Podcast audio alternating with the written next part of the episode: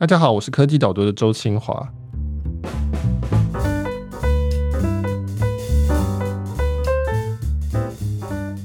廖医师，你觉得大部分的医师的身体是好还是不好？医生身体好像我听说平均寿命短十年诶，跟一般人比起来吧？对对对，我听说对啊，就是说医生应该是要很健康才对嘛。那但是好像不是这样子。对啊，他们说，哎，廖医师啊，你自己肠胃科，那、啊、你不是说三餐要定时吗？结果也没有，没办法啊，就 case 看不完啊。哦，OK，好，我们今天非常高兴能够邀请到廖维轩医师。他是肠胃科医师，然后他同时也是一个创业家。那他在二零一九年创了一家公司，叫做康统医学科技，就跟我们今天的题目非常的相关，所以呃很高兴能邀请他。那我们今天讨论的题目呢，其实是讲语音的 AI 在医疗上的应用。那因为呃上礼拜我写一篇文章讨论一个重要的并购案，就是微软用基本上是一百九十七亿美金来并购一家非常重要的一家美国语音的医疗科技公司，叫做 Nuance Communications。这个题目我在找特别来宾找了非常的久，因为做的 AI 的人在台湾不少，做医疗用的人也算不少，但是结果发现好像都是图像的 AI 为主，嗯哼，只有你们家是做声音的 AI 的，所以你要不要介绍一下，说为什么你会想要做这个题目？好啊，首先是很谢谢您邀请我来参加的科技导读。那为什么做这个题目啊？其实最早的时候我也想要做影像的辨识，但后来我发现说，哇，那个好多人在做啊。然后我就想说，OK 啊，我既然是个医生，从自己工作的出发点去想有没有什么还没有被解决的问题。那其中一个就是说，我们那个病历啊，其实花很多时间，但是呢，还是常常因为太忙没办法及时写完，就被扣钱，就是被健保局扣钱，健保局被医院扣钱，哦，被医院扣钱。对，因为您是做了十年的这个肠胃科医师，然后做很多这种肠镜、胃镜，其实影像 AI 其实离你蛮近的。但是我知道你在二零一五年。去美国的这个 MIT 麻省理工学院念 MBA，然后再回来，然后后来之后来投入这个创业，显然是看到了一个另外一个的医生的痛点，就是可能不是影像 AI，而是这种刚才提到这个文书的部分、电脑的部分的需求。哎、嗯，是的。对，但是在我们今天的讨论之前呢，我们要介绍一下我们的赞助商。对，我们今天节目赞助是哈号线上课程，哈号好学校。他们创立的初衷就是希望说，让大家，因为我们现在就算是学校毕业了，然后也都还是需要一直精进自己。刚刚提到说，这个医生现在也是需要打电脑，这样花很多时间在这个上面。那所以哈号它是一个线上课程平台，然后让你随时随地就可以针对各种不同的技能想要进修的时候，可以选择不同的课程。对，其实我很高兴好好来赞助我们。我们其实一路看着好好成长到现在，变得台湾最大的课程平台，而且是一直都非常有活力的一个平台。嗯，我常常在上面看到很多课程，我都很想要上课，但是就是因为时间的关系，很难自己去报名，然后走到课堂里去。那像这种有线上课程，可以在线上照自己的时间安排，我觉得就是对我来说真的是非常非常好的事情。听起来可以终身学习是很幸福的事情。对啊，对啊，我就觉得你也不用去说啊，我要上什么认证的证书或是学位，你就是想要学什么知识就可以学什么知识。对，学习新东西一直都是蛮令人开心的。那么好好他们现在就是举办了这个新的活动，叫做大事小事有事没事，通通是 PM 的事情。所以就是针对 PM 这样子的职位的设计，然后有出了非常多精彩的课程，让大家可以来参与。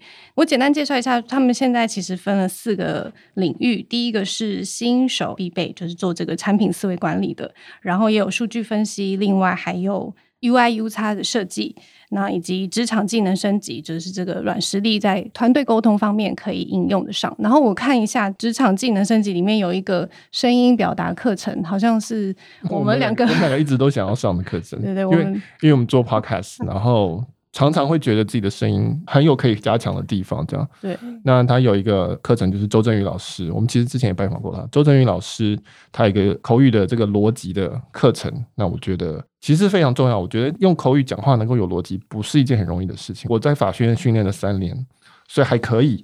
但是我还是常常觉得，有时候讲话的时候会觉得事后会有点后悔，说啊，为什么？尤其是跟人家吵架的时候，为什么要这样讲？为什么不是那样子讲？那所以周正宇老师当然是口语方面非常的权威，对口语的表达、声音的运用，然后逻辑思考。我觉得逻辑思考，待会我们大概两位这个我们节目提到的时候，怎么样电脑去理解医生讲话，这个也是大家可以稍微了解一下。所以这个活动介绍，呃，我们会放在我们的节目的叙述里面，大家可以去看到里面的连接。好，那我们回到这个微软并购 Nuance 的这个新闻哦，哈，微软基本上并购了这一家 Nuance，刚刚提到一百九十七亿美金啊，呃，一百六六十亿美金的这个现金，再加上因为它有本来就有一些负债，它要把它承担，所以这显然接近两百亿美金，六千亿台币的一个非常巨大的一家公司哦。康统显然是往这个方向迈进的，没错，目标是往未来的 Nuance。那你会 呃描述一下说？这个 Nuance 它的产品到底服务满足的是什么需求？到底医生碰到什么问题，因此需要这样子的产品？因为美国医生他们对病例的要求非常高啊，我听说啊，百分之三十七的时间是花在写病历喽。那所以他们会觉得说，哇，这么多时间在写病历，那反而病人没看几个，是不是有点本末倒置啊？为什么美国人要写这么多？我知道台湾医师很辛苦，啊，对大家都有听过，但是为什么美国医师会辛苦在这种地方，就是要写很多病历？你一问我就觉得坐立不安了，是。然后我相信我的回答也会让很多，假如听众里面有医生或是我们的那个政府官员会坐立不安。我们比较追求的是效率，我们病人很多。那台湾，你现在台湾，我讲讲台湾，哦，所以我们比较不会花太多时间在 paperwork 上面。但这样牺牲的是说，我们的诊疗的记录它可能就不是那么完整。但相对的，美国那边真的是比较龟毛啦。他们对文件需求，他们对 SOP 的要求，真的是标准很高，所以医生必须要做到。我在文章里面有提到，就是说美国医生。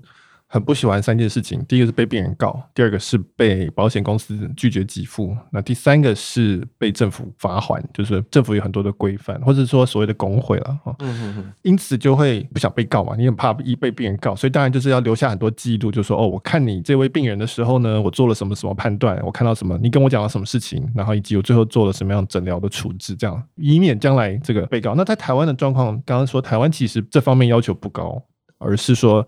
基本上就是说，快点把这个病人解决，换下一个病人这样子嘛？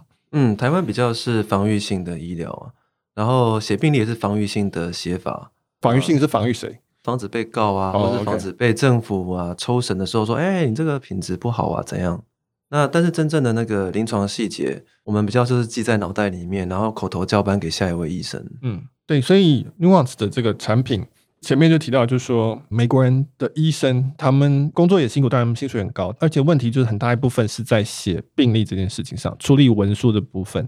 那很多甚至是在下班之后还要再继续花很多时间去把这些资料 key 进去。呃，就我的理解，我研究之后发现说，Nuance 它的产品哦，现在它最赚钱的一个产品叫做 Nuance Medical One，那它基本上就是一个让医生可以用讲的，然后电脑就会自动帮你打。说哦、嗯，这个病人发生什么事情？你你用讲的，它就会帮你自动转化成完整的、符合规范的句子。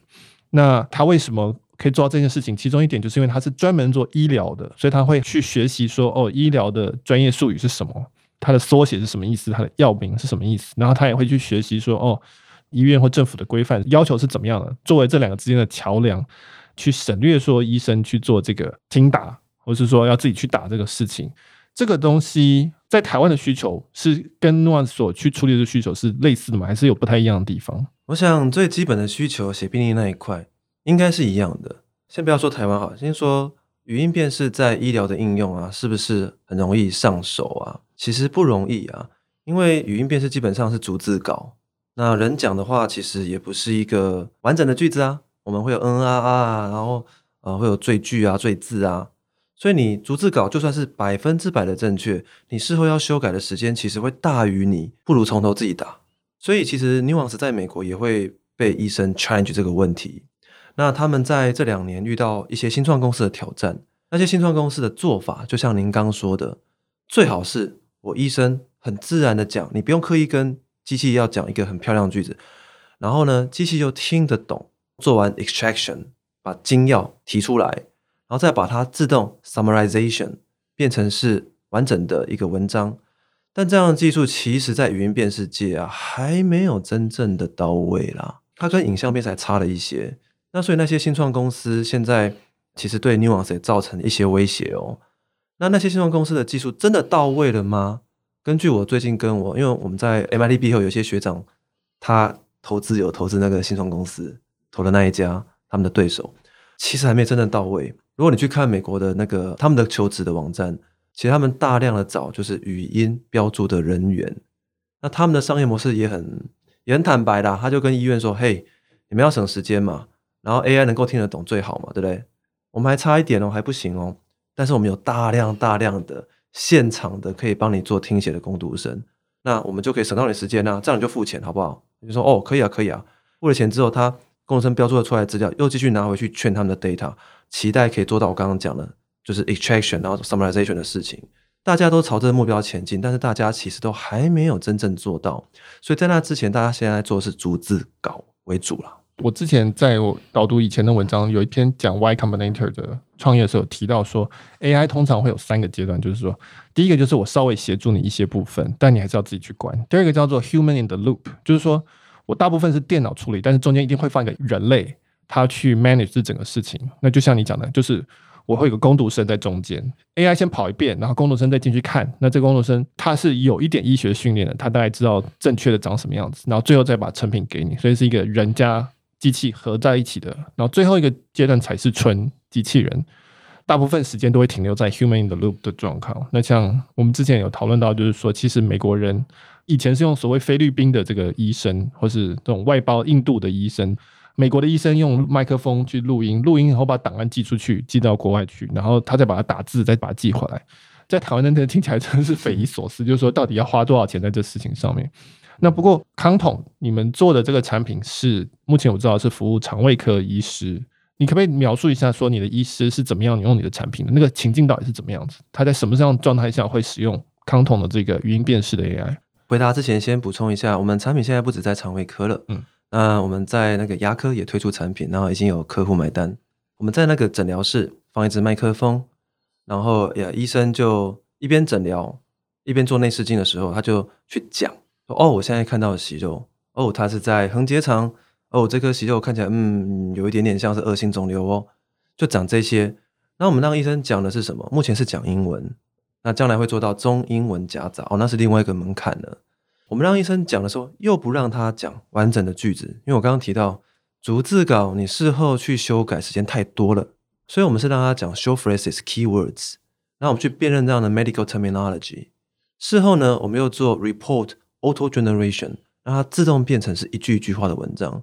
那我们办得到，是因为我们在医疗有很深的知识，我们知道那些前后文的关系，所以可以把它编排出这样的一个文章。听起来，我觉得不懂 AI 的人。包括我在内，我也不能说很懂，都会觉得说，哎、这听起来并不复杂。你就是把一些短的字，就是刚刚讲的啊，看到息肉什么什么，转成文字，这有多难？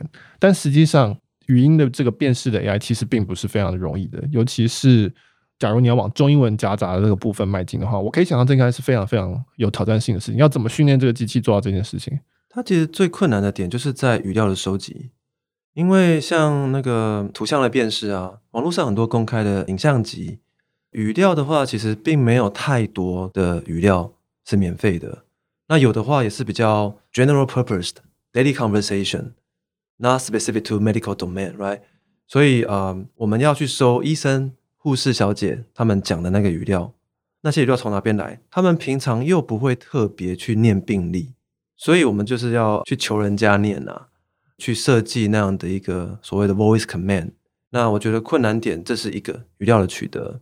第二个是口音，那其实我们最早是想要直接用 Siri、用 Google、Alexa、Echo 这些等等的，但我们发现它对于台湾医护人员辨识度不到五成，诶，真的很差。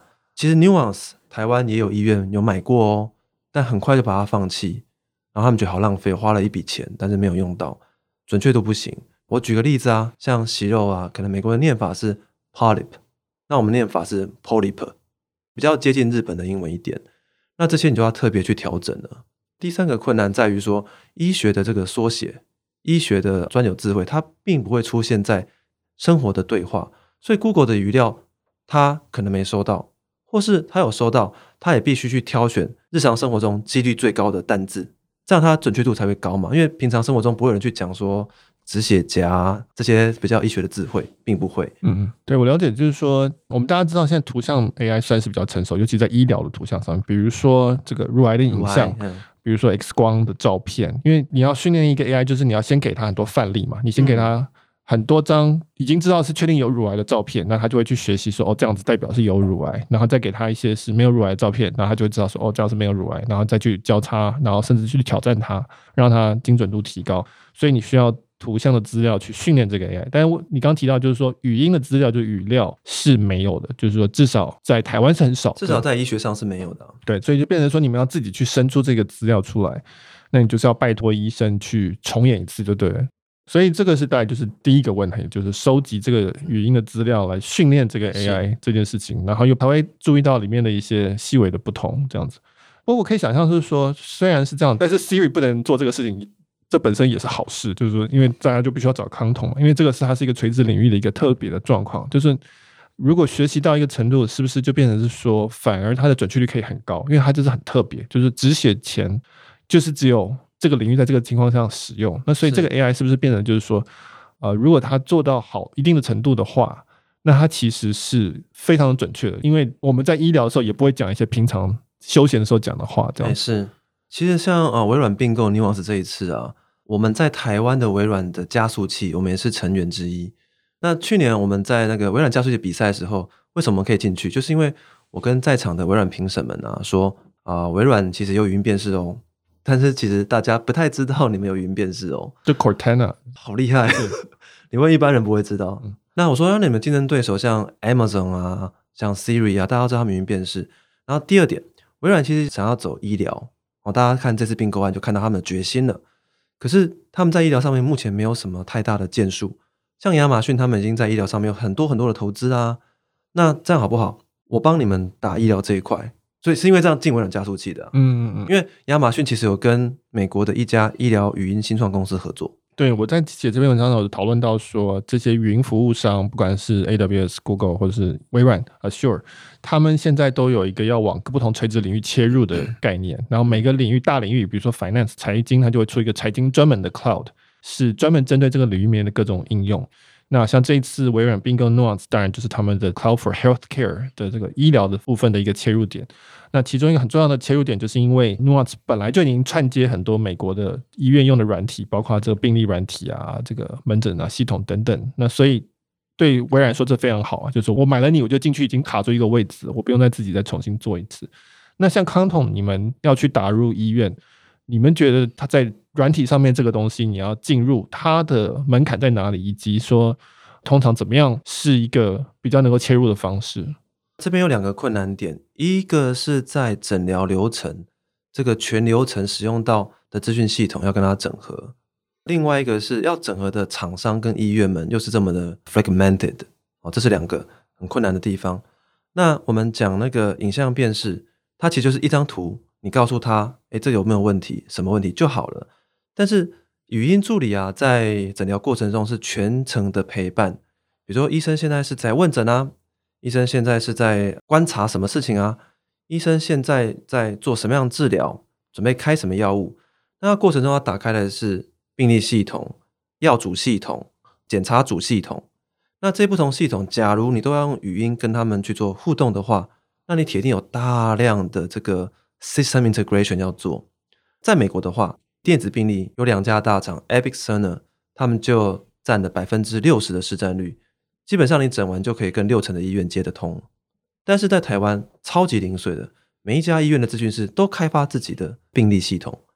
那台湾的那个影像存储就叫 PACS，那家公司稍微比较没有那么零碎一点，所以我们现在的做法就是会跟这些公司做整合，已经正在整合了。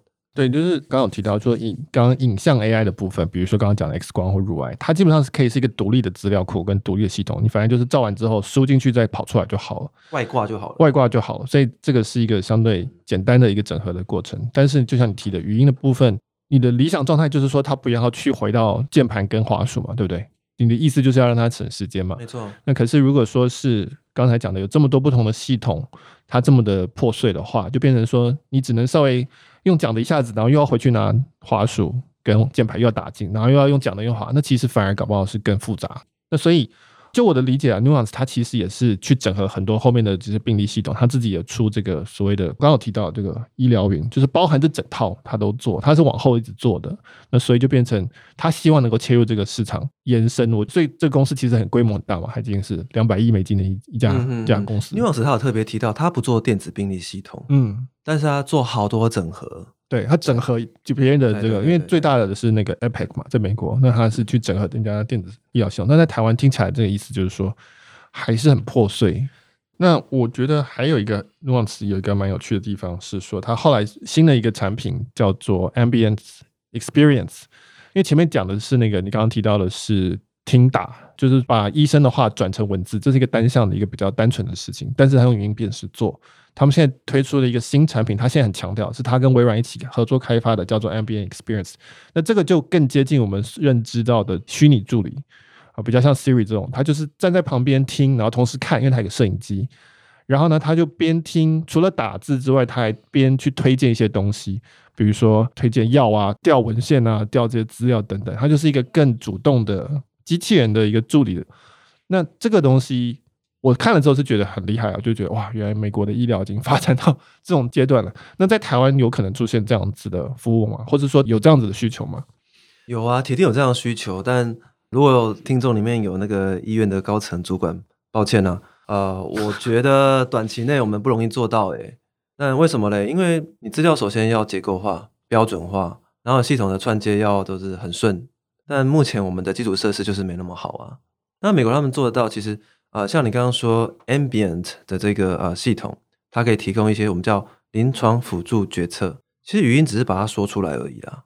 但是那个辅助决策，它一定是后台的资料能够彼此串接，能够串接是因为它的 data 都已经有固定的码。那台湾有没有码？有啊，就是你你是你的，我是我的啊。所以其实我们在讲的另外一个主题叫 FHIR，FIRE，FIRE 是国际通用的，所有病例的资讯，包括诊疗。药物检查等等等都做了国际的编码，这样是一个巨大琐碎的工程。台湾的医院目前还没做啊。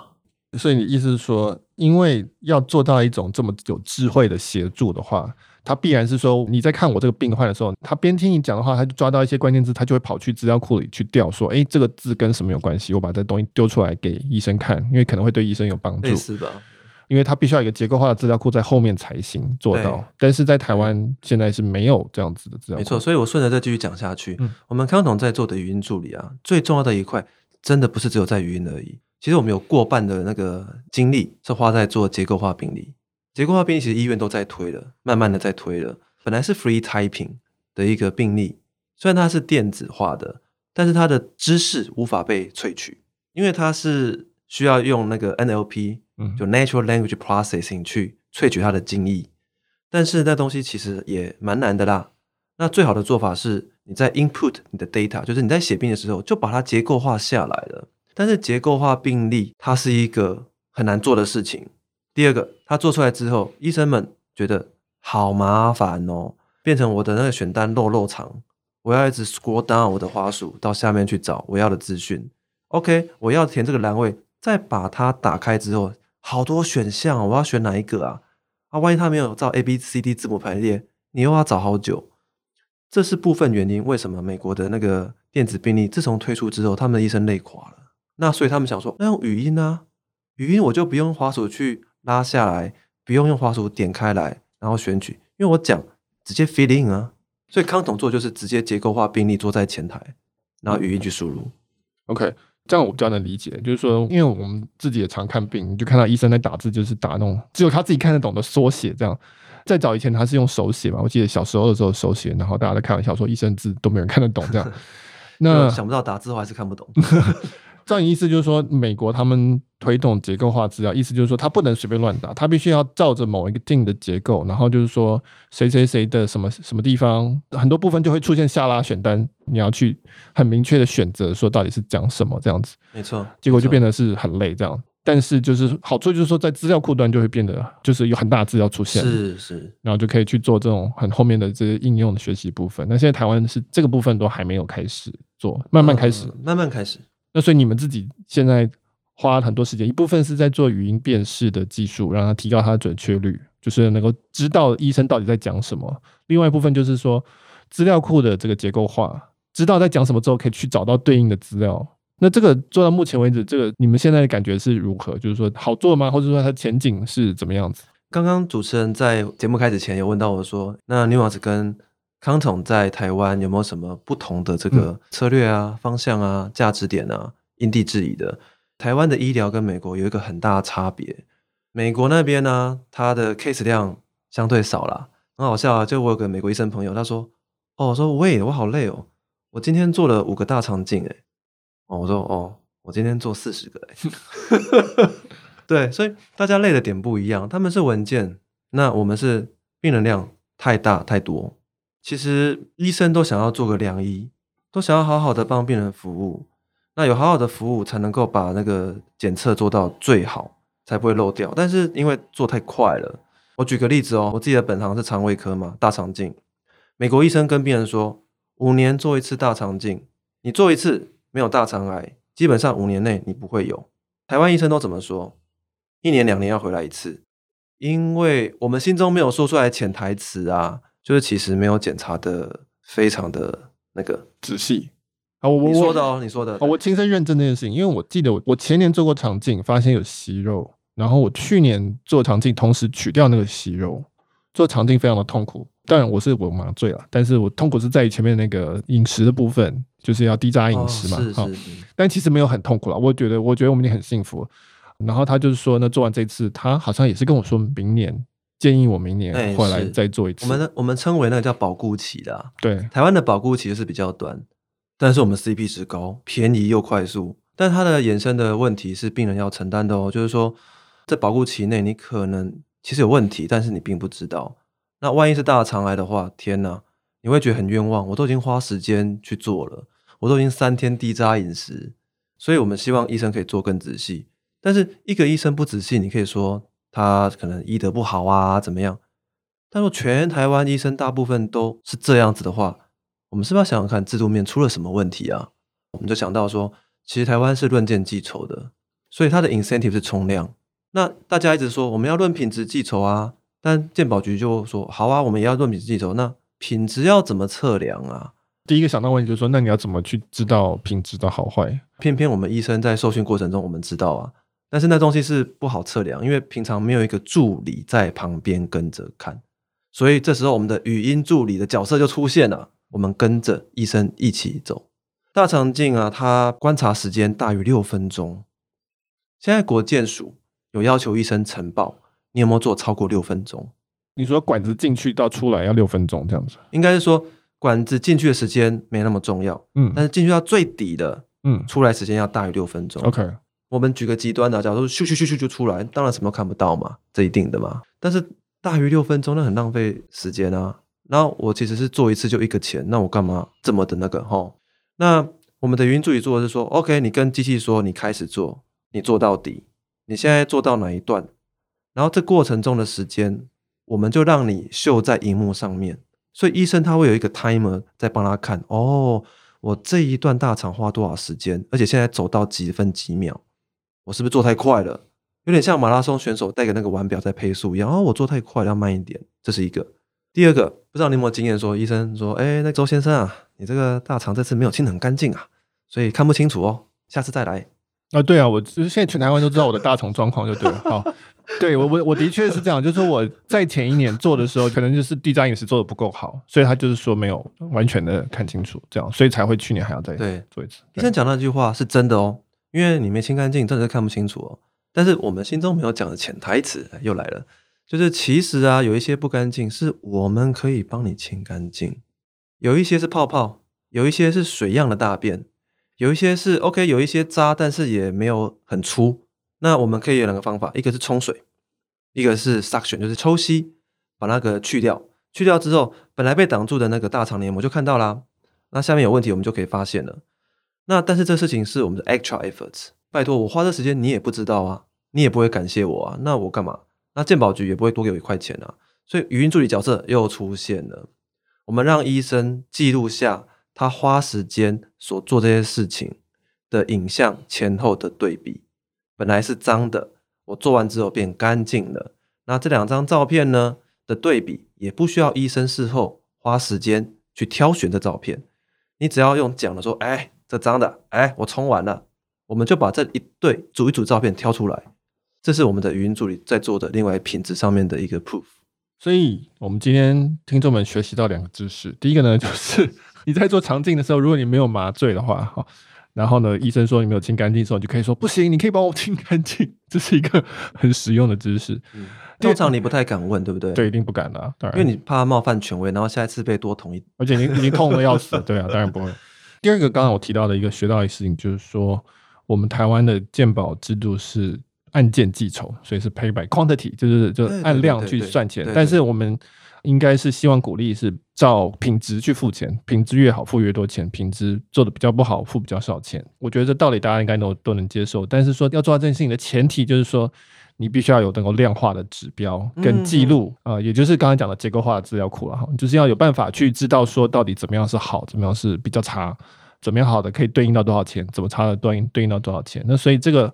刚刚提到的，其实语音 AI 它就是一个还不错的一个量化的工具，就是因为它在旁边跟着，那它就可以记录，就是有结构化资料出现，对不对？产生结构化资料，让我们能够理解说这一段诊疗的过程是属于品质怎么样的。因为其实医疗这个品质的这个事情，如果不这样做的话，其实是很细微的。其实就是说你用不用心，或者说你花多少时间，嗯、那其实是很难判断的。那必须要有有方法能够进去去做很细微的这种资料，你才能够做这个。是没错，这个取决。这让我想到我以前当律师的时候，我们也要记，事务所是按小时计去跟客户收费嘛，所以我们就变成说，我们每十五分钟就要记一次我们在做什么，就是以十五分钟为单位啊。比如说我这半个小时我是服务做这个客户的这个案子，我就要输入这个号码，也是一样啊，就是很烦啊，就是你要输入这个客户代码、案件代码，然后以及你要列说这三十分钟你做哪些事情啊，我收取哪些资料啊，写一个什么 memo 啊，什么什么什么，这很烦。